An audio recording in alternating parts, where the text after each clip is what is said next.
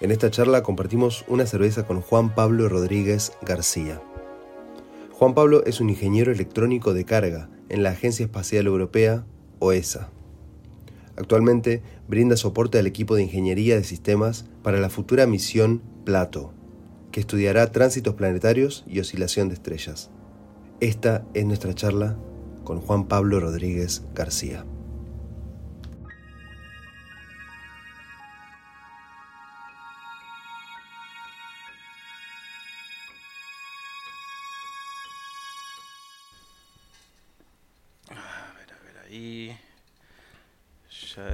Estar. Buenas, Juanpa. ¿Cómo va? Buenas tardes. ¿Todo bien? ¿Me escucháis bien? Perfecto. Perfecto. ¿Sí? Ok, ¿Cómo estás? perfecto. Ha Oh, viniste con la camiseta, me encanta, me encanta. Hombre, hay que, va, hay que barrer para va. casa.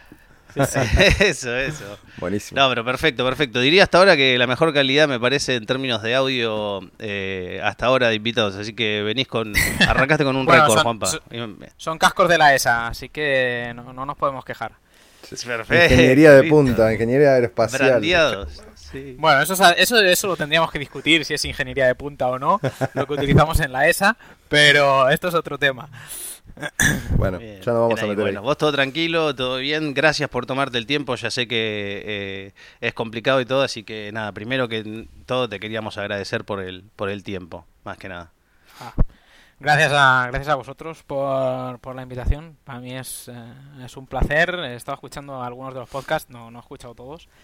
Eh, aunque no son muchos, pero no, no me ha dado tiempo a escuchar todos. Eh, así que nada, me, me gusta mucho el tono, me gusta mucho el enfoque que le dais. Creo que, bueno, se pueden sacar muchas cosas interesantes de aquí, sobre todo gente que no conozca dependiendo qué Exacto. ámbitos. Y bueno, creo que está muy bien, creo que es muy entretenido y, y creo que es una muy buena manera de, bueno, de aprender cosas y de transmitir otras cosas a los demás. Así que, bueno, yo encantado. Muchas gracias. Buenísimo. Muchas gracias. Gracias. Sí, y además eh, un poco un poco eso es eh, de la forma que empezamos nosotros, ¿no? Era en la pandemia empezamos a charlar de, de lo que nos gusta y nos interesa que es esto, por más que no seamos profesionales en el campo y después la idea vino así.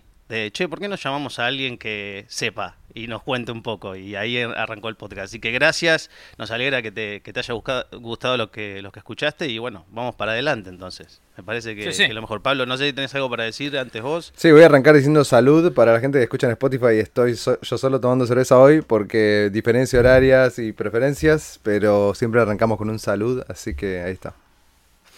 Ahí vamos. Bueno, perfecto. Vamos, vamos a por ello entonces. Este, nada, Juanpa, lo primero que, que nos llamó la atención, o, o por lo menos que, preguntamos generalmente nosotros, es cómo llegaste a la ciencia, ¿no? Eh, entendemos que, te gusta, que es un campo que, que te interesa hoy en día por lo que haces, pero ¿cómo arrancó eso de, de chico? ¿Y cómo llegaste a la ESA también? ¿Cómo terminaste ahí? Que a veces uno dice los científicos, ¿no? Y que parece algo tan extraño, pero bueno, hay gente que sí trabaja ahí. ¿Cómo fue un poco ese proceso? Eh, bueno, pues el proceso, bueno, o sea, que me gusta, está claro, eh, me gusta, me gusta mucho lo que, lo que hago. eh, bueno, para mí es, eh, digamos, un honor poder formar eh, parte de este tipo de misiones en las que yo estoy trabajando. Ahora hondo un poco cómo he llegado aquí, pero, pero bueno, yo me siento, la verdad que eh, muy bien aportando nada, porque lo que podemos aportar cada uno de nosotros es, es un mini granito eh, dentro de proyectos que son enormes, donde hay, no sé, eh, miles de personas trabajando. Pero, pero bueno, cada uno aporta su granito de arena y parece que no, pero pues eh, el trabajo que hace cada uno es necesario y al final gracias a ese pequeño trabajo de cada uno pues conseguimos llegar a conocer cosas o bueno, quizá incluso nosotros no seamos conscientes de, de lo que se llega a descubrir gracias al trabajo que se hace porque muchas cosas llegan muy tarde o, o uno no sabe bien de hasta dónde ha llegado pero pues al final empiezas a unir una serie de, de misiones, en este caso científicas en mi caso, y acaban saliendo cosas que uno ni siquiera esperaba. Entonces, bueno, por supuesto, o sea, para mí es, o sea, estoy en un sitio donde estoy, estoy muy a gusto, estoy muy contento de trabajar y, y es, es, o sea, eh, por supuesto que me encanta. ¿Cómo llegué aquí? Eh, es casualidades de la vida. Eh, uno, yo creo que muy poca gente, eh, o así lo veo yo, elige dónde le gustaría llegar o cada uno nos hacemos un poco eh, ideas en nuestra cabeza de dónde nos gustaría llegar y cada uno acaba eh, donde buenamente puede, básicamente. entonces, o sea, para que os hagáis a, la idea, yo de pequeño quería ser torero que es una cosa muy española, eh, cosa que a día de hoy tengo que decir que odio y jamás lo sería, no, no estoy nada a favor de, esto, pero bueno, esto tema, tema aparte. Entonces, pero bueno, o sea, a partir de ahí, de cuando uno es, pequeño, piensa en este tipo de cosas y luego, pues, eh, bueno, pues casualidades de la vida, yo cuando estaba estudiando ingeniería, yo estudié... Eh, bueno, en España se podían hacer anteriormente, ahora ya no, lo que era la ingeniería técnica eh, industrial en mi caso, que eran tres años y luego después podías hacer el, grado, la, superior, especialización. superior en la especialización eh, dos años más.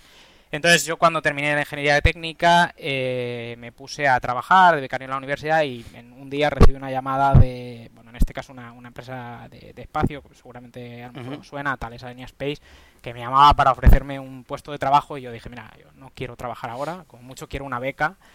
Eh, y bueno, me dijeron, vale, pues una beca también eh, nos va bien. Y así acabé en el mundo del espacio, para mí mundo completamente desconocido en el que en, la, durante mi tiempo en la universidad diría que nunca escuché, o si lo escuché lo pasé completamente por alto, no ni me llamó la atención.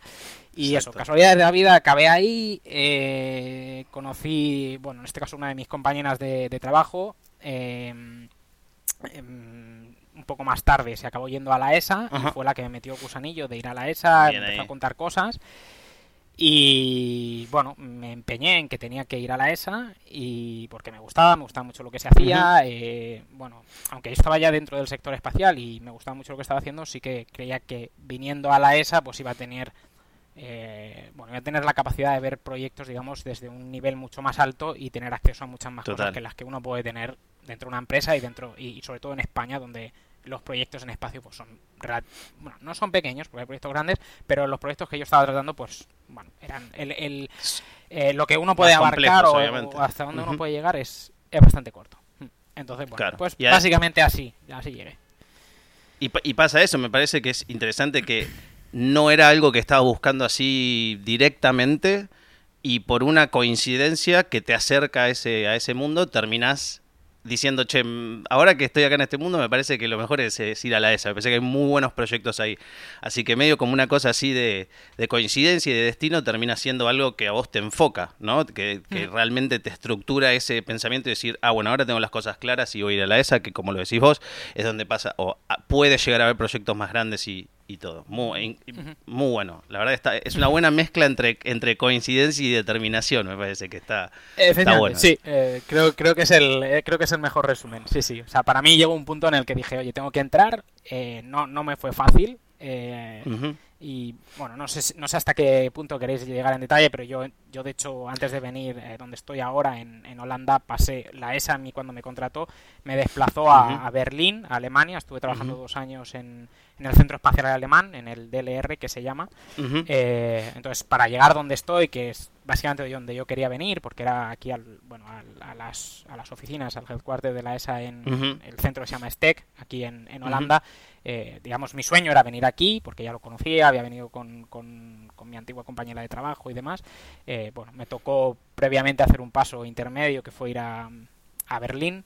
Y, bueno, creo que fue también muy buena experiencia, pero, pero bueno, no, no fue fácil, no apliqué a bastantes, eh, o sea, hice incluso entrevistas anteriormente que no pasé, etcétera, etcétera. Entonces, bueno, no, para mí, no sé, para otras personas será diferente, para mí no fue un camino fácil, pero sí que tenía claro que quería venir aquí y otra cosa no, pero Y se logró. y sí, bueno, está perfecto. Está perfecto. Tengo una pregunta. Eh, dijiste que mm, cuando, cuando recién arrancabas, em, como que no tenías, eh, no lo registrabas mucho el, el tema eh, del espacio, las agencias aeroespaciales y eso, y que de repente te, te, te, como te ofrecieron una beca y, lo tomaste. ¿En algún momento se despertó ese... ¿Te, ¿Te acordás de algún momento en el cual dijiste, uy, esto está bueno, donde, donde te diste cuenta que realmente la envergadura de los proyectos espaciales para lo que es el avance de la humanidad es algo que realmente es un noble, es un proyecto noble? Es, es una buena pregunta. Eh, creo que es algo, al menos, eh, para mí es algo que he ido viendo más con, con el tiempo. O sea, al final, cuando yo empecé a trabajar en, en Tales, tenía, no lo sé, veintipocos años uno es, eh, no digo que ahora sea viejo, pero soy más viejo que entonces. Eh, y uno no, no, se da cuenta muy bien. O sea, sí que tuve muy claro cuando yo entré, eh, tuve muy claro que era una cosa muy interesante y que lo que yo estaba haciendo mm, no está al alcance de todos. O sea, no, no todo el mundo puede acabar ahí. Y, y, que era una cosa muy, muy interesante, que iba a tener la capacidad de tocar cosas que ni siquiera me había imaginado. O sea, es que estaban completamente fuera de mi radar porque no, o sea, no, se me escapaba por completo. Y entonces eso sí que me di cuenta desde el principio, recuerdo alguna conversación con amigos, de decir, yo quiero, quiero estar aquí, quiero estar aquí, o sea, en este sector quiero estar siempre, he, encontrado un trabajo que, me encanta, que dentro de, la ingeniería creo que, eh, pues, eh, lo primero puedo aportar mucho y lo segundo me puede aportar mucho a mí. Y, en el que estoy contento. Entonces, eh, eso sí que lo recuerdo, pero esa parte de decir, mm, cuánto se puede aportar a la ciencia o a, dónde van a llegar esos proyectos es una cosa, bueno, lo primero porque no estaba trabajando en ciencia inicialmente, ha sido más cuando pasé a la ESA a trabajar en ciencia, pero es una cosa que uno se va dando cuenta con el tiempo cuando le van llegando, eh, no sé, ideas o o feedback de compañeros que han trabajado en misiones anteriores y que te van enseñando imágenes que llegan del rover, imagen que llega del satélite no sé qué. Eh, entonces, eh, todo eso es una cosa que uno va empezando a digerir con el tiempo y que inicialmente, en mi caso no, porque no era una cosa que buscaba y como he acabado un poco... Mm. Mm, eh, pues casualidades de la vida, pues es una cosa que me he ido dando cuenta más progresivamente con el tiempo. Claro. Sí, sí, se entiende perfectamente. Bueno, eh, pasamos entonces a hablar un poco de los proyectos en los que trabajaste y estás trabajando. Eh, sé que trabajaste en JUICE, eh, que es Jupiter Icy Moons Explorer, y Plato, el Planetary Transits and Oscillations of Stars. Em, son dos proyectos increíbles. ¿Nos podrías contar un poco, si, si querés, empezamos cronológicamente tu trabajo en JUICE? Y, y si puedes explicar un poco qué va a ser ese, ese proyecto. Vale, eh, bueno, dentro del... Eh, o sea, eh, si queréis me centro más en la parte, digamos, más, más técnica, al final la parte que me toca más, o más de ingeniería. Puedo, puedo daros, o sea, de, de, la parte científica sí que puedo deciros un poco de qué trata la misión. No está eh, ha sido por cosas que he ido leyendo y demás y, cosas que te van llegando cuando estás trabajando dentro del proyecto, pero al no ser científico puro y duro y no estar, digamos, detrás de la idea de la misión, pues hay muchas cosas que se me van, se, me escapan, o sea, no, no podré hablar de ellas. Eh, bueno, eh, Use en este caso, el principal objetivo es eh, básicamente ir a Júpiter y analizar Júpiter y tres de las lunas. Júpiter tiene 79 lunas.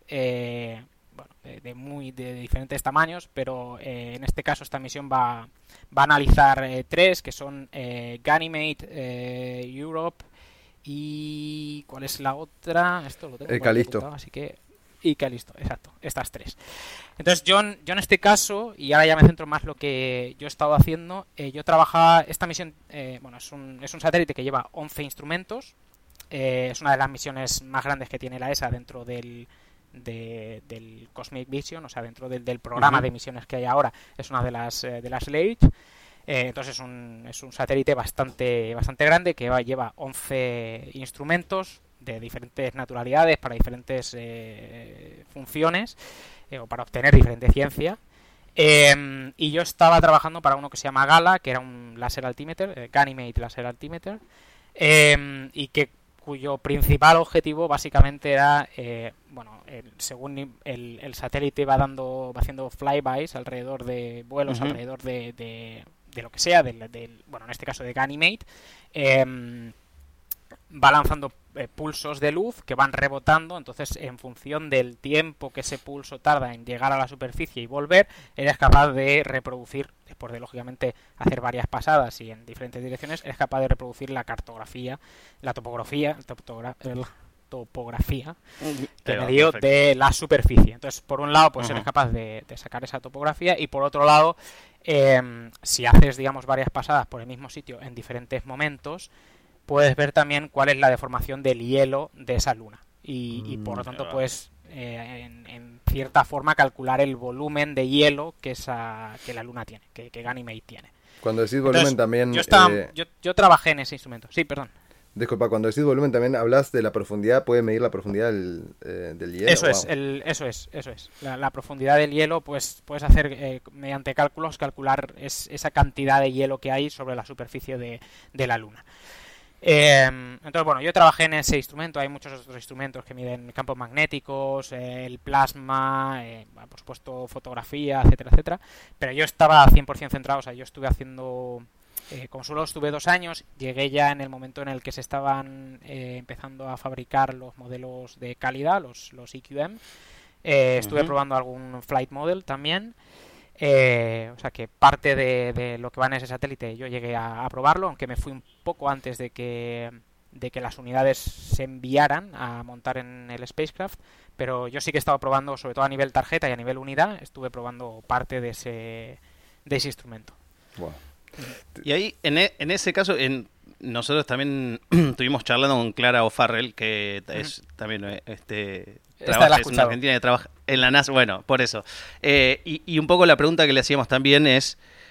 ¿Cómo te llevas con esto que es probar cosas acá en la Tierra? Obviamente sabiendo que hemos creado instrumentos para probarlo, pero es algo que va a ejecutar su trabajo a millones y millones de kilómetros, ¿no? Del punto de vista técnico, asumo que ustedes tienen un montón de cosas eh, a seguir para, probar, para asegurarse que eso va a funcionar, pero la realidad es esa, ¿no? Está a millones y millones de kilómetros.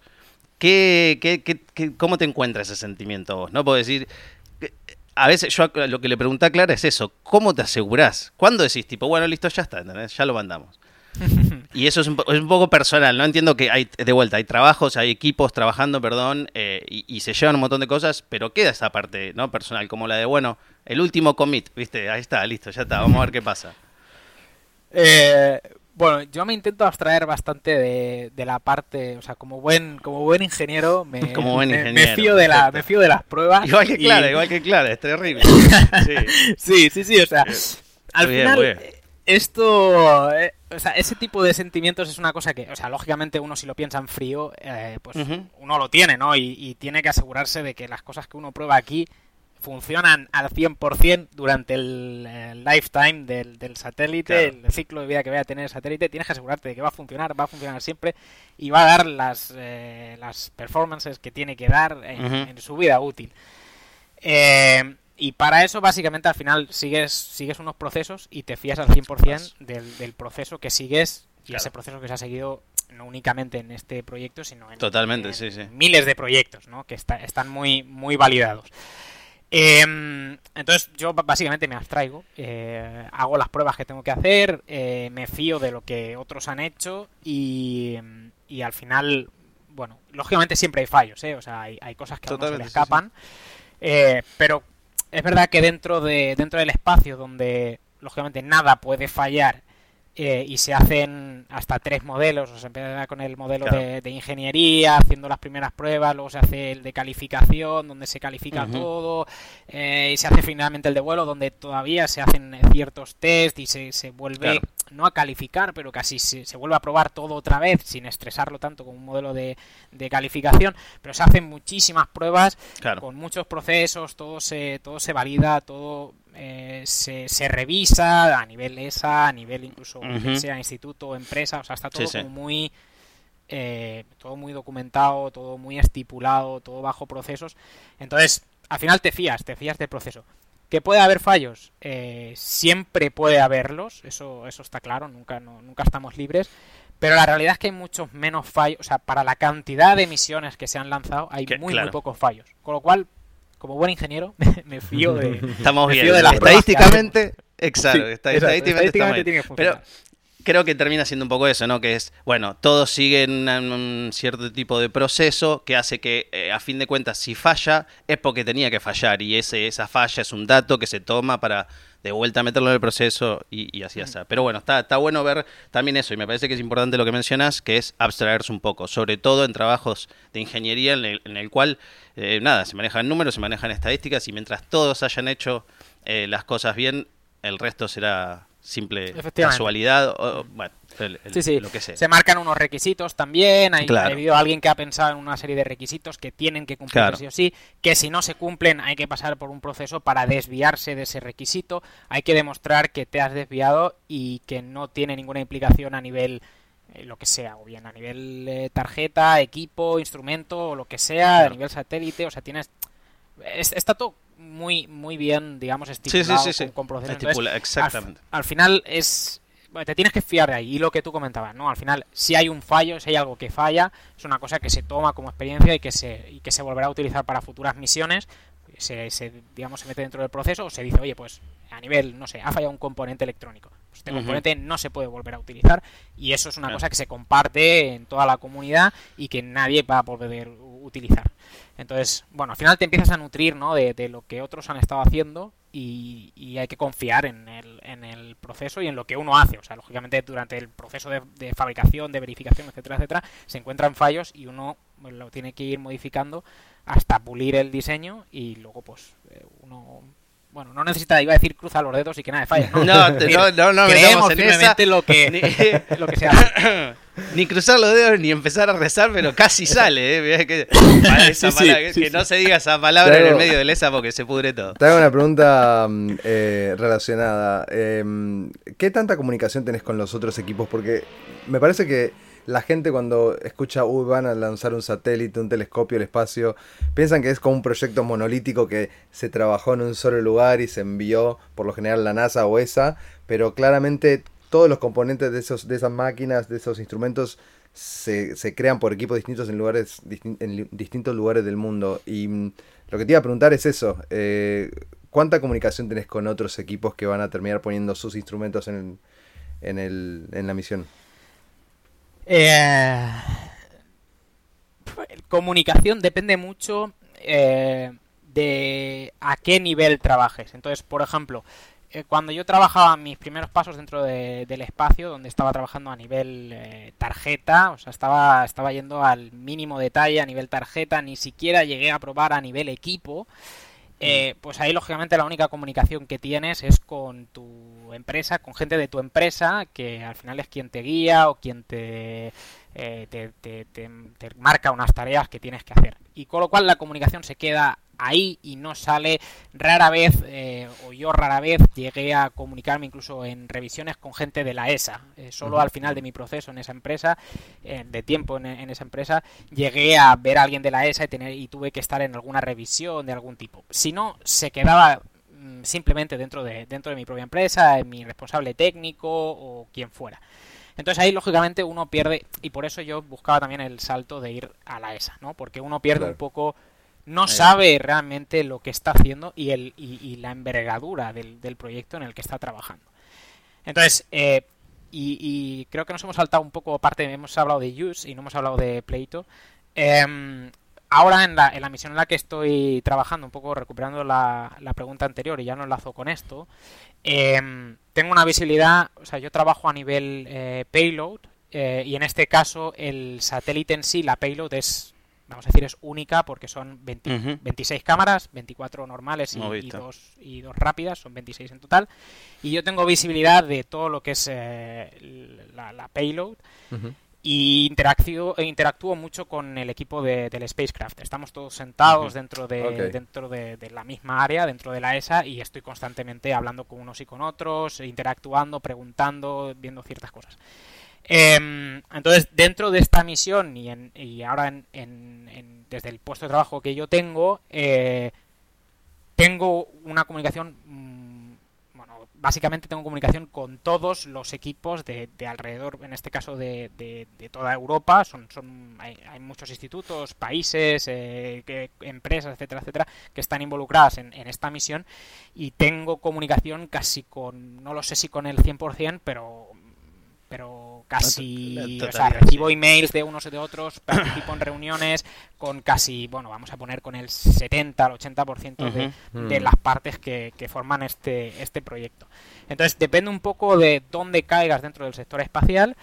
Eh, o dónde estés, la posición que tengas, porque también es verdad que a nivel empresa, eh, bueno, yo era muy joven, era, era junior y tenía muy poca experiencia, por lo tanto, pues tenía menos capacidad. Eh, pero también depende mucho dónde, estés, en qué empresa caigas, cuál sea tu, tu, tu función dentro de esa empresa, etcétera, etcétera. Entonces, no, no siempre es no veo nada, ni es siempre la posición que yo tengo ahora donde tengo la capacidad de ver, de ver todo, casi todo, y de ver el, el, proyecto en global y el proceso completo y cómo vamos, dónde están los problemas, etcétera, etcétera. Entonces, depende mucho, pero en mi caso, digamos, he pasado el proceso casi completo. Debes sentir mucho más ownership hoy en día, ¿no? Sobre bien pudiendo ver todo el proyecto y cómo encajan todas las partes y esperando ver ese momento en el cual se termina lanzando. Eh, debe ser ahora mucho más, eh, lo, debes llevar más a flor de piel, ¿no? Exacto, sí, uno se siente mucho más parte, o sea, lógicamente si pienso en mi periodo inicial, donde estaba trabajando a nivel equipo casi ni me sabía el nombre del proyecto, eh, porque estás enfocado en la unidad únicamente y con mucho sabes que va a interactuar con esta otra unidad y ni siquiera estás trabajando a nivel instrumento completo, o sea, estás hablando de a lo mejor dos, dos unidades de un instrumento que a lo mejor son cinco o seis unidades. Eh, ahora, lógicamente, donde he, estado delante del, payload module mientras estaba probando aquí en, en, en STEC, en la ESA. Eh, lógicamente es, es, tu hijo. O sea, es, yo, yo, he tenido la oportunidad de ver eh, de, de en este caso. Eh, estuve delante del, del, del IEM, del, modelo de ingeniería, porque en este caso se hizo, no siempre es así, pero en este caso se hizo un spacecraft completo, un satélite completo, donde se integraron, bueno, sobre todo por tema de rutado de harnesses y demás, eh, se fabricó un, satélite completo y yo he estado delante del EM montando cosas, o sea, tocándolo, probando cosas, eh, y, ahí es donde ves el volumen de, Bueno, en este caso es una misión muy grande, entonces es un volumen muy grande de satélite.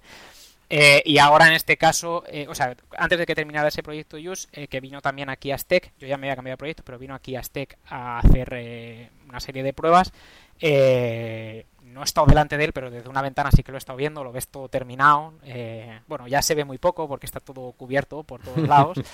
Pero, pero bueno, lo ves ahí y incluso ahí, que ya que yo ni siquiera había trabajado a tan alto nivel, por así decirlo, es, es, casi mi hijo. O sea, uno lo siente muy propio. Y ahora aún más, donde tengo capacidad, donde estoy incluso tomando decisiones eh, a nivel de payload, donde, claro. lógicamente con mi equipo, etcétera, etcétera, pero donde yo estoy revisando cosas de, bueno, ya de más alto nivel y, que ves incluso configuraciones de cosas, ¿no? Revisando cosas de cómo se van a conectar las cámaras, dónde, etcétera, etcétera. Ahí, ahí te quiero hacer una pregunta, porque por ahí, eh, y, esto siendo totalmente un, extraño, ¿no? Pero vos hablaste justamente de estas dos etapas, ¿no? La, etapa junior, en la cual estás eh, por ahí en una empresa terciarizada que se ocupa en, en una parte chiquita, de, chica del proyecto, y después puedes llegar a tener, ¿no? Más esto, ¿no? Estar trabajando en la ESA, eh, supervisando un equipo entero o, un módulo entero. En ese momento, ¿no? Perdón que está pasando una ambulancia. En ese momento, si bien hablabas de estos procesos que se siguen y todo, ¿existe o, hay más decisión propia en el cargo que estás ahora que en el que estás antes? Obviamente asumo que sí, pero lo, que quiero decir con esto es, ¿tus decisiones impactan más? ¿Tenés que tener más cuidado en, al momento de decir, vamos por este lado, vamos por este otro, por este otro?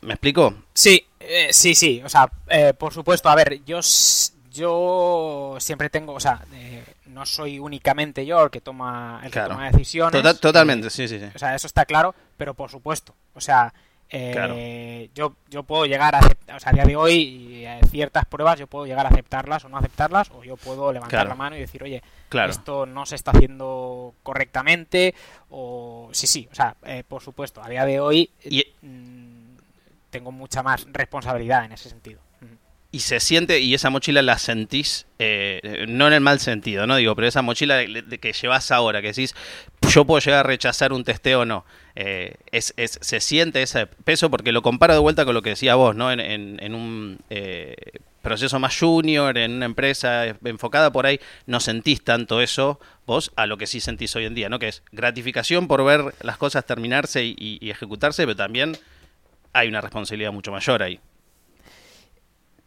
Sí, bueno, en mi caso, y esto seguramente sea un, sea un poco visión personal, ¿no? Pero em, cuando yo empecé a trabajar para la ESA y me fui a, Berlín, eh, ahí básicamente mis responsabilidades, bueno, crecían un poco porque iba a probar cosas un poco más a alto nivel, o iba a probar, eh, digamos, a nivel instrumento, iba a llegar a, un, a, un, nivel un poco más alto, pero no dejaba de ser un poco mis actividades normales de ingeniero en el que tienes que probar o tienes que prepararte una documentación o tienes que reportar algo o algo así. Entonces, en ese momento no sentía más responsabilidad de decir, oye, tengo que cumplir con plazos, tengo que cumplir con las pruebas, si ha habido algo que sale mal, pues eh, tengo que reportarlo, etcétera, etcétera. Entonces ahí no sentí tanto. En el momento en el que yo eh, vengo a Holanda y empiezo a formar parte de bueno del equipo que está, digamos, liderando todo el desarrollo de la payload y demás, en ese momento sí sentí esa mochila eh, en el sentido positivo, decir, jolín, qué oportunidad, pero también en el sentido negativo, negativo entre comillas, de cuando tiene que llevar una responsabilidad que es grande y que nunca ha llevado, ¿no? Claro. Es verdad que ahí pues siempre tienes el apoyo de pues de, de, todo el equipo completo, no te dejan solo, no es, oye, a partir de ahora ¿no? Nunca me he sentido así, eso es, eso es completamente cierto, pero sí que uno empieza a darse cuenta de, eh, ostras, eh, cuidado con, con, las cosas que uno hace o, con las cosas que uno no hace, ¿no? Sobre todo al principio era eh, revisar cosas y decir, no sé si algo se me está escapando y si algo se me escapa, mmm, mal. Nadie más, nadie más lo va a ver o se va a quedar ahí escondido y tal. Claro. Entonces, eh, bueno, creo que esto es un proceso, o en mi caso, ahora que ya llevo dos años aquí, que ya en la posición en la que estoy ahora, ya llevo dos años, es una cosa que con el tiempo uno, digamos, asimila mejor y se da cuenta pues, de, que no está solo, de que se puede escapar una cosa pero al final acabará saliendo y de que no es no es tan serio como o sea yo no estoy operando a corazón abierto básicamente no no no, no o sea, hay, muchas oportunidades hay mucha gente alrededor entonces no es no es tan crítico no entonces bueno uno se hace se, se, acostumbra un poco más pero sí por supuesto eh, al principio es un poco más eh, digamos sientes un poco más presión y ahora bueno, estoy más aliviado, por decirlo de esa manera, y además eh, también uno empieza a sentirse gratificado de hasta dónde uno puede llegar y lo que uno está viendo, cómo va viendo el proceso, etcétera, etcétera. Entonces empieza a disfrutar más de ese, de ese proceso que inicialmente cuesta más. Bueno, em, antes de pasar a Pleito, te hago dos preguntas y un comentario eh, rápidas. Eh, ¿Cuándo es la fecha de lanzamiento planeada para Juice? ¿Van a tener una fiesta de lanzamiento? Y el comentario es, si es así y si tenés un plus one, yo estoy en Europa, así que avísame y me tomo un avioncito para allá. Eh, no sé la fecha exacta, ha habido varios, eh, se ha ido retrasando por varios motivos. Es el año que viene, eh, o sea, es este, es este año que viene, creo que sí que es a finales de este año que viene. Ostras, ahora me pillas, porque se ha ido retrasando varias veces y de que me fui me he desconectado un poco. Ok, la buscamos. no sé si es este año o es... Ya, ya, me falla, no sé si es 2023 o 2024, la verdad. Ahí me has pillado. No, no lo sé, no, no, no, no lo mm, recuerdo. Eh, básicamente 2023, del 5 al 25 de abril del 2023 acá, según Vale, principios, de, principios del año que viene. Vale, sí, sí, vale. Eh, pues no sé si se, no sé si me invitarán o no me invitarán. Yo al final trabajé solo, solo dos años.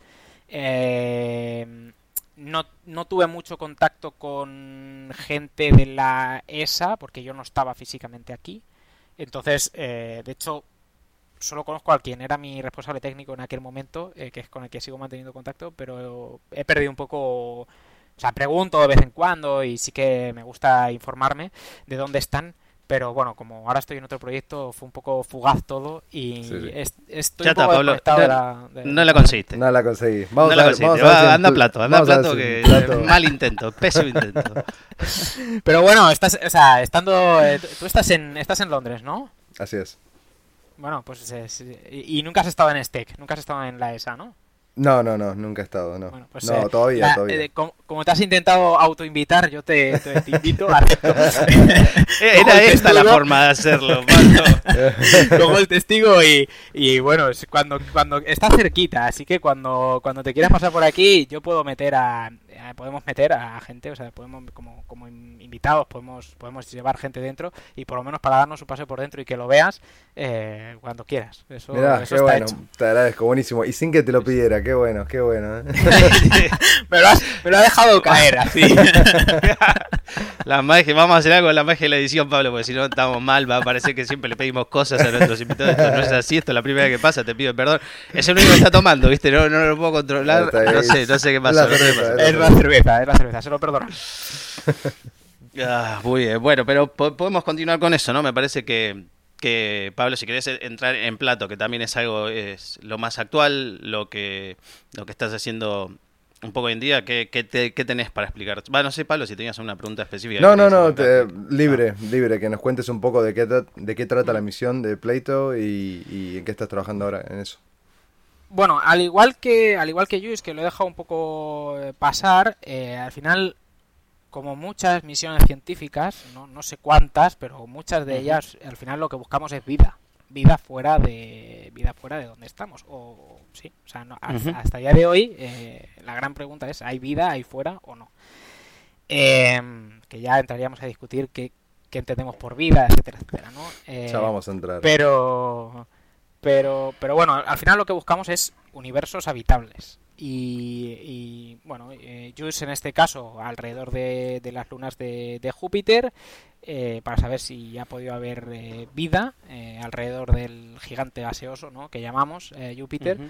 Em, y Plato, pues aún más lo que busca son sistemas planetarios parecidos al, nuestro, alrededor de, de, estrellas similares al Sol, eh, esas enanas amarillas o enanas rojas, etcétera, etcétera, em, donde podamos suponer que hay pues condiciones muy similares a los de la Tierra, pues eh, temperatura, agua en estado líquido, etcétera, etcétera.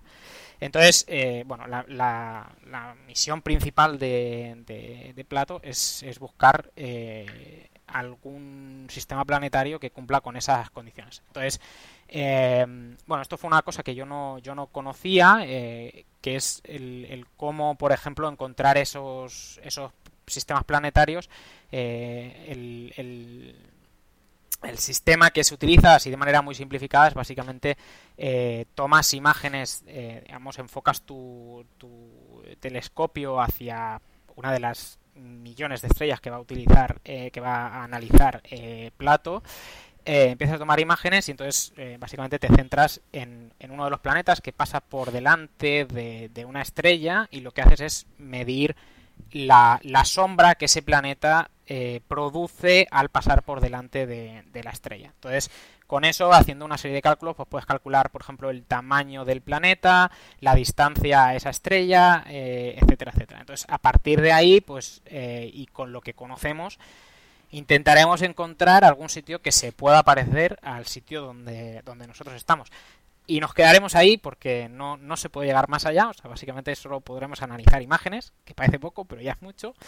Y bueno, pues quién sabe si, no lo sé, si seguimos existiendo en unos cuantos eh, miles de años, a lo mejor si hemos encontrado algo con este, y por eso decía ¿no? antes al principio que uno no sabe hasta dónde va a llegar, porque a lo mejor pues lo único que la misión en la que yo estoy trabajando ahora mismo, ¿no? Eh, Pleito va a conseguir, va a ser enviarnos unas cuantas imágenes que va a haber alguien que se ponga a analizar y a lo mejor no encuentra nada y de repente de aquí a X años pues nos damos cuenta de que en una de las imágenes eh, hay un planeta que no sé qué y lanzamos otra misión y resulta que encontramos los primeros indicios de vida.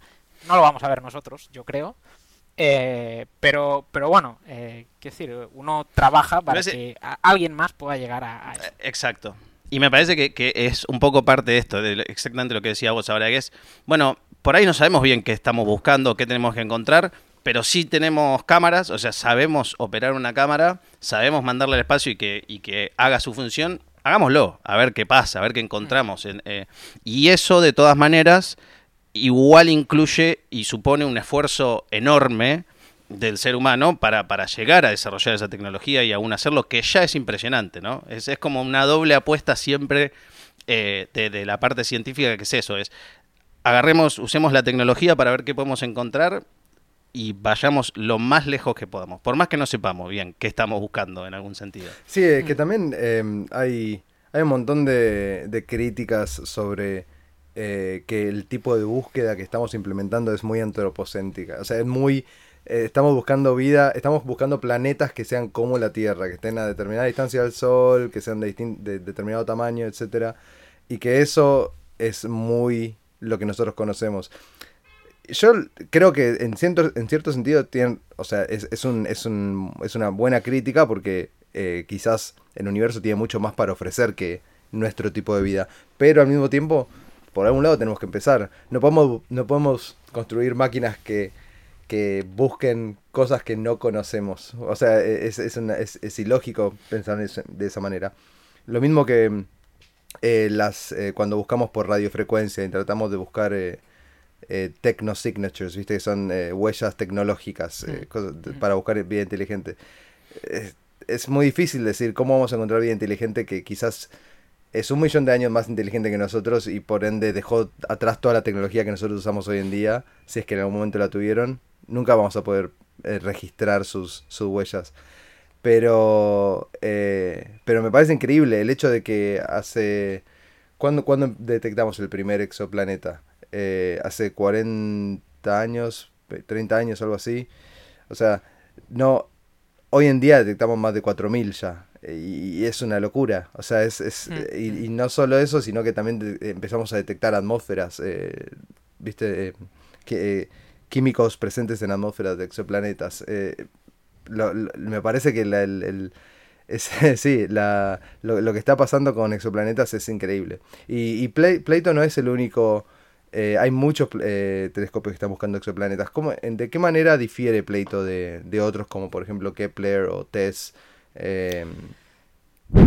Eh, me, pillas un poco, la verdad que no, no lo sé, no, no sé exactamente cuáles son las, las, principales diferencias, sí que sé que, por ejemplo, el campo de visión, y seguramente sea una de las principales, a lo mejor me estoy columpiando, ¿eh? y a lo mejor lo que estoy diciendo es un poco tontería, pero sí que sé que el, que el campo de visión que tiene Pleito es es enorme, son 2000, creo que son 2232 eh, grados cuadrados, me parece, o sea, tiene, tiene un, campo de visión eh, enorme. Eh, entonces, bueno, y básicamente también, al final lo que uno intenta hacer es ir mejorando la tecnología con la que, con la que uno captura imágenes, básicamente. Entonces, eh, si, uno va viendo telescopios eh, anteriores, se da cuenta de que cada vez la calidad, ¿no? Lo, que estamos eh, recibiendo ahora de James Webb, por ejemplo, pues la calidad está infinitamente mejor que lo que se recibía hasta ahora. Entonces, yo la verdad que no, no te sé decir, no, no, no, estoy muy puesto en cuáles son las diferencias. Sí que sé que el, es eso, el campo de visión es, enorme por la disposición de, la, de, las cámaras y que cada una está, digamos, enfocada, va, abriéndose y tiene un montonazo de cámaras. pero sí que no, no te sé dar mucho, más, mucho más detalles. Pero bueno, por lo que comentaba antes eh, eh, Ramiro, eh, es cierto, bueno, y creo que tú también, Pablo, que es un poco, mm, no sé, pretencioso pensar que lo que vamos a encontrar es igual que lo que aquí tenemos, ¿no? Y que al mm. final estamos únicamente enfocados en, en, buscar lo que, lo que conocemos. Eh, pero es que también en ese proceso de búsqueda es en el que uno también a lo mejor se encuentra una cosa que de repente no conoce y gracias a que ha encontrado eso que no conoce, se pone a investigar y, se da cuenta de que hay algo nuevo que, que, no conocíamos. Creo que es el único camino realmente y creo que forma parte de la ciencia el, investigar en función de lo que uno tiene. O sea, al final hemos llegado donde hemos llegado basándonos en lo anterior mm, y gracias a lo anterior. Entonces, eh, intentar pretender inventarse una cosa que no conocemos, a ver si así damos con la tecla mm, de encontrar una cosa mucho más rápido, eh, creo que no, creo, eh, creo que no es la, bueno, creo que no es la forma y creo que es que no existe, o sea, buscamos lo que conocemos porque es que lo que no conocemos no lo conocemos. Y la única manera de conocerlo es no sirve. No, hay, no hay otra manera. Entonces eh, y habrá cosas que surjan por porque nos hemos equivocado y de repente ostras pero si aquí de repente pasa esto. Claro. Ya pero es que hay que intentarlo. Y la única manera de intentarlo es oye conocemos esto vamos a intentarlo hacer mejor que como lo hemos hecho antes basados en lo en la experiencia que tenemos y ya está y a ver dónde llegamos. Se avanza despacio bueno, sí, es verdad que, seguramente eh, pues el avance es, el que es, es lento, pero yo creo que no, o sea, por eso cada uno tenemos que poner nuestro granito de arena sin esperar tampoco encontrar eh, grandes descubrimientos porque no los vamos a ver y tenemos que ser conscientes de que somos absolutamente nada en un periodo de tiempos mm, que es infinito y que podemos aportar lo que sea lo que se pueda aportar, pero no por eso hay que intentar como en la vida también, eh, hay que lower expectations, ¿viste? Y seguir para adelante, ¿no? Es medio como la... Eh, aplica también a, la vida. Yendo y, por ahí, quiero entrar un poco más en, tu lado de ingeniería, ¿no? Eh, no necesariamente de, pleito, pero de cualquier misión. ¿Me podés contar algún problema que resolviste? Por ahí estoy siendo muy abstracto, decímelo, ¿eh? pero algún problema que resolviste que es el que te mantuvo despierto de noche, que te acuerdes, que decís, eh, estuvimos un mes, no sé, dos meses, tres meses. ¿Hay algún tipo de, ejemplo así que tengas que una vez que se resuelve dijiste, wow, Qué lindo ser ingeniero. Mirá, mirá cómo se resuelve esto. Uf. La verdad que así problemas que me hayan tenido ocupado mucho tiempo. Hmm. A menos que seas. Bueno, obviamente sabemos que sos un crack, ¿eh? Por ahí lo, lo resolvés todo en cinco minutos, no No, no, no. no. Eh, bueno, quizá algo que sí que. Eh, donde sí que pudimos abordar fue durante eh, eso fue en mi periodo, o sea, dentro de dentro del tiempo que estaba en la ESA, la verdad que no he tenido grandes grandes problemas o cosas que me hayan quitado el sueño o que haya tenido que, digamos, trabajar como un loco. No, la verdad que no. Fuera en, cuando estaba en la empresa sí que eh, haciendo las pruebas de un bueno, de un focal plane de, de unos de unos CCDs para un, satélite, de hecho este era privado. Eh, sí que tuvimos problemas con un, con un banco de pruebas. Eh, estuvimos eh, esto no sé si decirlo, porque yo creo que ya. yo creo que ya. sin nombre, sin nombre, sin nombre. No, no, no nos comprometo, por favor, Juan Pablo. esto es solo un satélite. Esto es solo un satélite. saca, si querés, este. Por eso digo, si querés describir el problema. No, no, no, no pasa. no, no, lo, digo porque lo digo porque lo que vendimos fue que no, que no pasó nada, pero la realidad es que estuvimos muy cerca de dañar los CCDs porque hubo un, problema en el, bueno, el banco de. O sea, al final dentro de eh, todas estas pruebas, al final, eh, aunque sean incluso equipos de vuelo, lo que hay detrás son bancos de pruebas o, electrónica en general. Eh, pues que está mucho, muchas veces está mucho menos pulida y mucho menos verificada y, trabajada que por ser privado. Que el qué? Por ser privado decís el. No, no, no, no, no. O sea, ah. en general, en general, o sea, cuando uno está haciendo las pruebas de, de cualquier eh, electrónica, cualquier equipo que va a ir en un satélite, lo que hay detrás para hacer las pruebas durante el periodo de pruebas es electrónica muchas veces comercial o cosas o bancos de pruebas que uno ha desarrollado y que el nivel de, verificación de ese banco de pruebas no es tan alto como el equipo que estás probando en sí y por lo tanto a veces puede pasar cosas si es que el, si el equipo de, con el que estás probando falla, ese fallo lo, eh, lo transfieras hacia, lo propagues hacia la unidad que, estás probando. Entonces, en este caso, eso, fue, eso era lo que nos pasaba. Nos, fallaba un banco de pruebas, eh, fallaba la electrónica y, de hecho, era un. Bueno, estaba ya el, focal plane, o sea, era toda la estructura metálica con los CCDs montados y demás. Estamos haciendo pruebas. Eh, bueno, en este caso eran en ambiente, porque eran las pruebas de aceptación de, la electrónica que nosotros estábamos probando junto con los CCDs. Y, y bueno, aquí tuvimos que resolverlo aquí esto en estábamos en Francia, estas son unas pruebas que estamos haciendo en, en, el sur de Francia. Tuvimos que pedirle a la empresa española que nos enviara material, incluso soldadores y demás, y tuvimos que resolverlo allí in situ, eh, yo junto con mi compañero, o mi compañero junto conmigo. Eh, tuvimos que resolverlo, nos quedamos un fin de semana, trabajamos de noche y tuvimos que estar reparando. Estamos hablando de, de, o sea, soldar, pues, toda la, o sea, Sí, sí, o sea, sí, sí, sí, sí, sí, tal cual. Sí, sí, soldar, el, desmontar la electrónica, soldar, nos enviaron, pedí una serie de componentes, hubo que hacer el análisis de qué si se había dañado no el, equipo de vuelo que estábamos probando, eh, demostrar que no, y por eso decía, no, no sé si estuvimos muy cerca eh, de dañarlo. Vendimos que no, pero Acá no pasó nada. No pasó nada, eh, todo, todo fue bien, pero, pero estuvimos muy cerca de que no fuera tan bien y aquello sí que hubo que resolverlo. Es, es uno de los momentos que más recuerdo quizá en mi carrera profesional. Aprendí mucho, eh, fue la primera vez que además me soltaron allí y me dijeron eh, allí con no sé cuánta gente en una sala de reuniones teniendo que demostrar, oye, no ha pasado nada, de verdad que no ha pasado nada y bueno, lógicamente, técnicamente demostrando que no había pasado nada. Eh, entonces, bueno, fue, fueron momentos eh, de tensión, pero a la vez los recuerdo con mucha gratitud.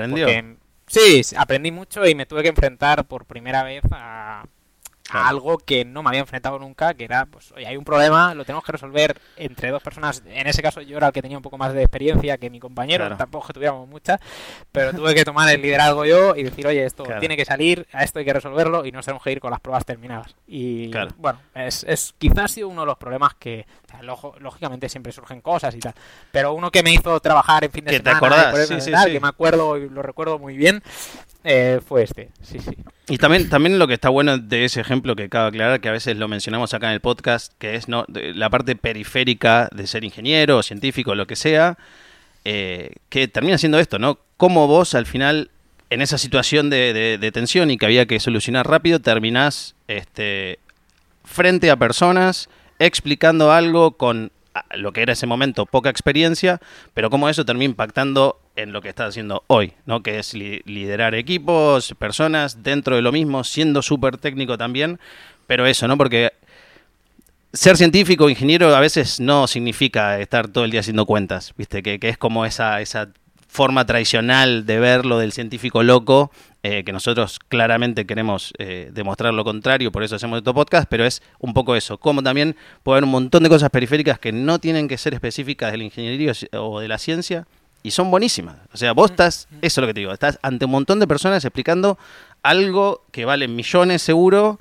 Eh, que todos piensan que no funciona y vos le tenés que probar que sí funciona y lo estuviste arreglando hace horas antes soldando y todo. Es una experiencia increíble eso. Y no directamente, viste, impacta con, con, nada, mandar algo al espacio, digamos así, de manera. Sí, sí, sí.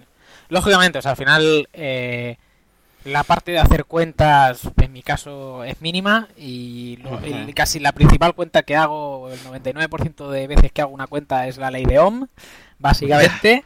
para calcular, bueno, un poco más, porque hay que calcular potencias, consumo de potencia, disipación de potencia y alguna cosa más, pero no pasa de ahí, o sea, las integrales, las derivadas, todo este tipo de cosas se quedaron en la universidad hace mucho tiempo, eh, pocas veces las, las veo.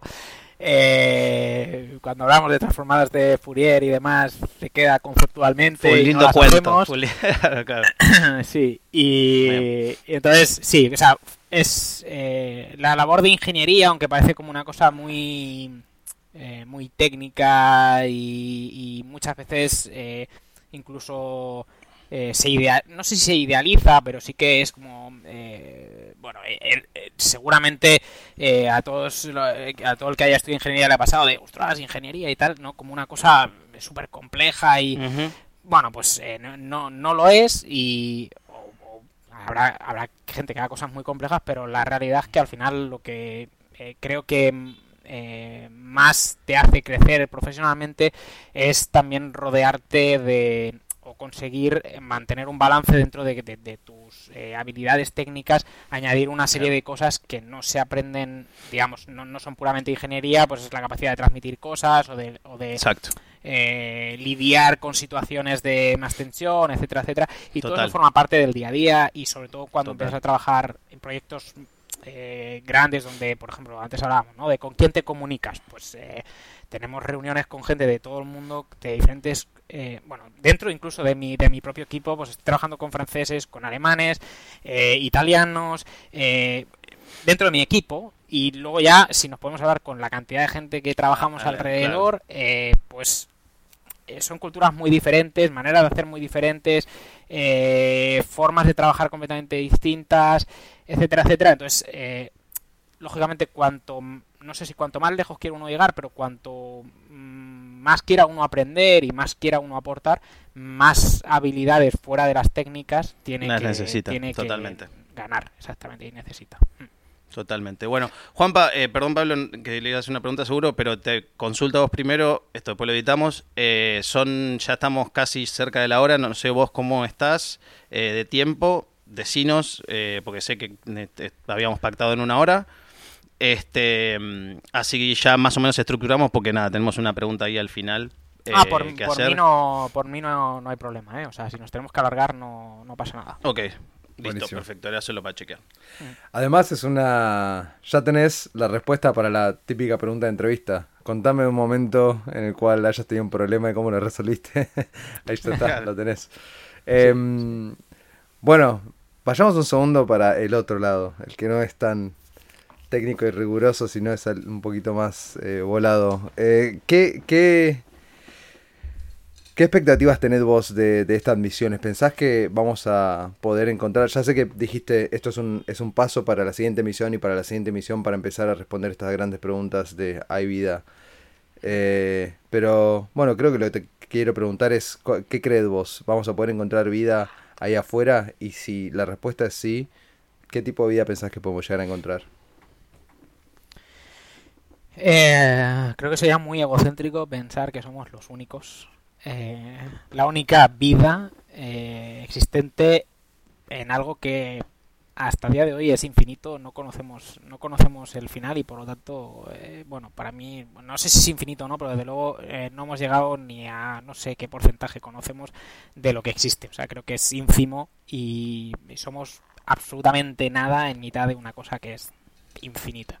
Entonces pensar que somos los únicos me parece un poco, no sé, absurdo. Desde mi punto de vista me parece que es eh, unas miras muy cortas y bueno, creo que no sé si no, yo creo que nosotros no lo veremos, ¿no? Porque hemos avanzado mucho en la tecnología, hemos avanzado, si uno piensa en los últimos años, pues eh, incluso desde que nacimos nosotros hasta el día de hoy, se han hecho avances enormes, pero incluso no sé si llegaremos a ver eh, la llegada del ser humano a Marte, seguramente no. Eh, y eso que está, parece que está muy cerquita. Entonces, pensar en que vamos a encontrar vida pronto, mm, diría que diría que no, pero pero uno nunca sabe porque a lo mejor eh, de repente en Marte encontramos eh, no sé qué y nos lleva a darnos cuenta de que ostras aquí había vida ha habido, a lo mejor ya no hay, pero ha habido y entonces de repente eh, cambia por completo la visión que tenemos, porque incluso aquí al lado ya tenemos una cosa, imagínate si somos capaces de ir a millones de años luz, ¿no? Entonces yo no sé si llegaremos a verlo, me gustaría, eh, pero creo que creo que es, complicado y que a día de hoy no sé si, si vamos a ser capaz de verlo, pero que, o sea, si me preguntas, oye, ¿hay, hay vida más allá? Me parece absurdo decir que no, o sea, ¿quién, quién, quién somos nosotros? Así es que somos nada en, una cosa, o sea, es, es, es absurdo, o sea, es, es como si le estuviéramos preguntando a una hormiguita, ¿no? ¿Hay algo más allá de ti? Pues hay, hay infinitas cosas más allá de... Creo que tenemos como la ese no sé, sí, somos un poco egocéntricos y pensamos que somos lo más, ¿no? Y que nuestra inteligencia es el sumum del sumum y, creo que creo que para nada. O sea, mi punto de vista es que creo que hay, hay muchas más cosas más allá de donde estamos. Eh, bueno, y, por eso y por eso trabajo en ciencia, ¿no? Si no, al final eh, qué... sentido tiene, no? O sea, a, menos a mí personalmente, o sea, yo he cambiado, yo hubo una, una época, esto no lo he contado, pero hubo una época que que dejé de, dejó de gustarme el espacio. O sea, eh, era muy joven, eh, llevaba como tres años trabajando en, en Tales y, me parecía un sector súper lento y, y, muy eh, burocrático, mucha documentación, donde todo se tardaba años en terminar, no veía el, proceso era muy lento, no veía los resultados y, y, de hecho lo dejé, lo dejé, monté una empresa y me fui al mundo completamente comercial, desarrollo software y lo dejé por completo eh, la realidad es que un año y medio más tarde vendí la empresa, bueno, sigo teniendo una participación, pero vendí la empresa y dije yo, donde quiero estar es en espacio y vamos despacito, que las cosas despacito es cuando salen bien eh, y vamos a volver aquí, que es donde a mí me gusta estar. Entonces, incluso yo perdí la fe, digamos, en ese sector, ¿no? Pero... Claro. Y a mí me parece que... que... Oh, perdón, no, continúa, continúa, Pablo. No, no, para cerrar lo que venía preguntando, mi mi pregunta venía específicamente eh, porque trabajaste en, en Juice, que es un proyecto que puede dar, antes, antes que Plato, que va a estudiar exoplanetas, Juice puede empezar a darnos pistas sobre eh, evidencia de vida en nuestro propio sistema solar, que es algo que podemos quizás llegar a detectar antes que estrellas más lejanas. Eh, no sé, para mí sería increíble encontrar vida nadando en los océanos debajo del hielo de Europa eh, vida, vida microbiana, eh, personalmente creo que abunda en el universo. Eh, porque es más fácil llegar a vida, vida microbiana, mm. microbiana, que vida más, más compleja, ¿no? pero, pero nada, el sistema solar es viejo y quizás, y, ni bien se dieron las condiciones para la vida en el sistema solar, en la Tierra específicamente, la vida empezó. Entonces quizás podemos llegar a encontrar algo en, en Europa. Ese, ese es uno de, mis sueños, poder eh, estar vivo para ese momento. No creo que se dé, pero eh, nada, seguimos con eso. Lo primero necesitaremos aterrizar y, y, por ahora no, no tenemos que vayan a aterrizar allí. Eh, entonces, bueno. Ah, pero quién sabe, eh, o sea, eh, puede pasar. Ya te digo que, que para mí lo veo, lo veo complicado porque estamos hablando de, no lo sé, a 80 años vista yo no espero estar aquí. Entonces creo que al final las cosas van lentas y, y, 80 años es muy poco ¿no? en la carrera espacial, aunque se avanza muy rápido y se está avanzando muy rápido, y más a día de hoy, pero, pero bueno, creo que todo lleva su tiempo, ¿no? Y, ojalá, ¿eh? O sea, me encantaría, pero creo que, creo que no nos toca. tocará a nuestras futuras generaciones. Es, es un poco parte del, del motor también. Creo que vos lo dijiste muy claro, Juan antes también, que es Obviamente uno quiere eso, que es por ahí un poco el, bicho que a uno le, ¿no? le, pica y dice, es por ahí donde yo quiero ver si hay una, un resultado, pero al mismo tiempo me parece que para ser un gran científico, una gran científica o, ingeniero o ingeniera, tenés que removerse, tenés que removerte de eso y pensar que por ahí no se da.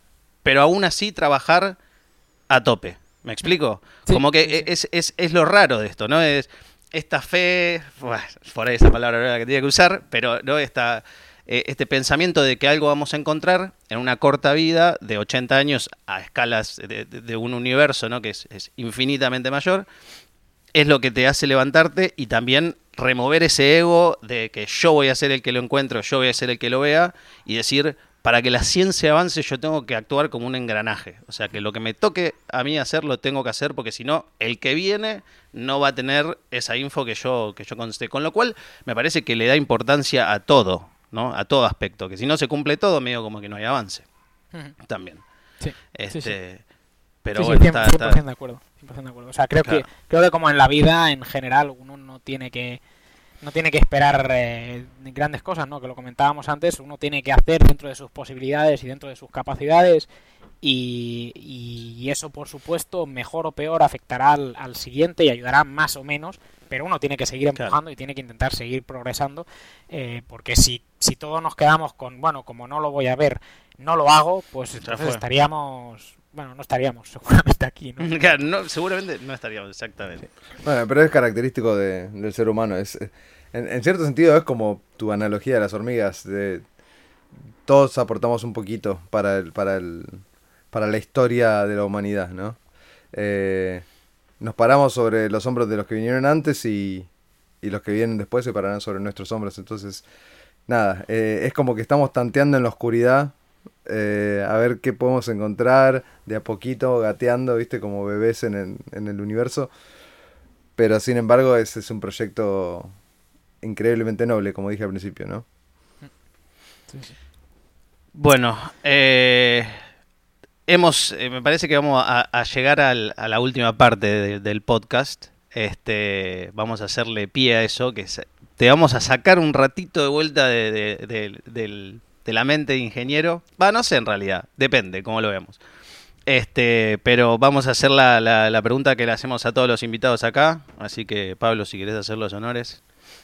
Sí, la pregunta es: si pudieras hacerle una pregunta al universo, eh, y supieras que el universo te va a dar la respuesta, ¿qué le preguntarías?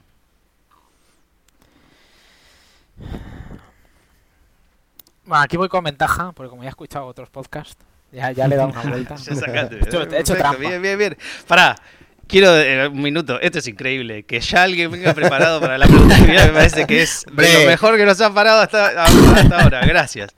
Perfecto, perfecto. Bueno, bien, bien, bien, bien. Bueno, ha hecho trampa, ha hecho trampa, ¿no? No importa, no, está joya, está joya. Eh, bueno, quizá, y uniéndolo con, eh, con, lo anterior que íbamos hablando, eh, una de las, de las preguntas que, que, me gustaría que el universo contestara es ¿dónde está esa vida? ¿no? Yo doy por hecho, ya lo hemos hablado, doy por hecho que hay vida. O sea, más pequeñita o más grande, pero vida hay. Eh, pero me gustaría saber dónde, para cortar, ¿no? O sea, es verdad que es verdad que hay que trabajar de manera paciente, pero si le podemos pedir algo, oye, dime dónde está y vamos a dejar de perder, entre comillas. Claro, claro. Vamos a invertir el tiempo y la tecnología y nuestras capacidades en saber más de esa, de esa vida, ¿no? Entonces creo que eh, bueno, quizás sí que sea una de las preguntas que más me gustaría que, el universo me contestara. Oye, ¿dónde está? ¿Dónde está esa vida? Pasame las coordenadas, pongo el GPS, voy, hago lo que tengo que hacer, saco todas las muestras, ta, ta, ta, ta, viene al ingeniero, ¿viste? Pum, pum, pum, vuelvo a casa. Vamos, lo analizo, ya está. ¿Alguien tiene más preguntas del universo? No, bueno, ándalo, me voy a dormir. No, la realidad es que si eso pasara, seguramente esté tan. A lo mejor no, a lo mejor, a lo mejor está en, Marte, pero entonces lo que hay que hacer es, oye, dejar de gastar fotos en. Dejar de, gastaros el dinero en hacer fotos a estrellas que están a millones de años luz, que si pleito, que si no sé qué. Vamos a poner todos los recursos en. Que vamos para allá y vamos a intentar analizar lo que hay allí, ¿no? Entonces, un poco acortar los, los plazos, porque, así seamos sinceros, hay que trabajar cada uno dentro de, su, de sus capacidades, pero si a alguien le dieran la capacidad de decir, oye, lo que llevamos tanto tiempo buscando y para lo que llevamos invirtiendo tantísimos recursos, lo podemos acortar simplemente con una pregunta que, que sabemos que la respuesta va a ser cierta, creo que todo el mundo lo haríamos. Y, creo que habría mucha gente en la ESA que me daría, bueno, en la ESA y sobre todo a altas esferas, ¿no? La gente que se está gastando el dinero que me daría la gracias para que oye, nos has hecho ahorrar mucho dinero, ¿no? A partir de ahora ya vamos a ir directos al grano. Sí, sí. irás ahí dando el portazo, pegas una patada y no saben la que tengo para contarle. en el medio del boardroom, ahí donde están todos, y vos de repente ya está, terminás con una institución en un minuto. Sería increíble. Creo que creo que está bueno. Y me parece que, que, es un poco parte de esto, ¿no? La, respuestas. No, no, sé por qué salimos con, o sea, una vez que nos entró la conciencia, también nos entró esta extraña fascinación por por respuestas eh, de lo que está pasando, ¿no? Esta autoconciencia que entiende que está en el universo y se hace preguntas para entenderlo. Mm, Entonces, necesitamos respuestas. Si hay preguntas, necesitamos respuestas. Este, bueno, Juan Panada, de mi lado, mil gracias. Esta charla estuvo buenísima. Gracias por contestarnos, gracias por darnos el espacio. Este, sabemos que eso es una persona eh, muy ocupada, así que te agradezco por eso de mi lado. Este, nada, mil gracias. Buenísimo, yo te quiero agradecer de nuevo por eh, haberme invitado a la fiesta de lanzamiento de Julius. Prometo que nunca hizo esto, ¿eh? no, sé qué, no, sé qué, pasó. No, no, no. Eh, no, hablando en serio, muchísimas gracias por haber venido. Eh, estamos, estamos hablando con un montón de gente súper interesante. vos siendo una de ellas. Hablamos con la NASA, ahora hablamos con ESA. estamos aprendiendo un poquito más en cada uno de estos podcasts. Así que muchísimas gracias por venir gracias a, gracias a vosotros por, por la invitación. Para mí es, es un placer y quien, quien nos pueda escuchar y pueda aprender cosas nuevas, creo que, creo que hacéis eh, una, una labor que, que está muy bien y que, bueno, por supuesto, ¿por qué no invertir un, eh, una hora de, nuestra vida creo que no, que no lleva tanto y bueno, si, si con esta eh, charla eh, conseguimos transmitir un poco de, ganas a, otras generaciones a que se pongan las pilas y, y sigamos empujando en ese, en, hacia la ciencia y trabajando en bueno pequeños científicos, pues eh, nada, encantado por, por mi parte y, nada. Muchas gracias. Mil gracias, Juanpa. Cuídate, saludos para allá.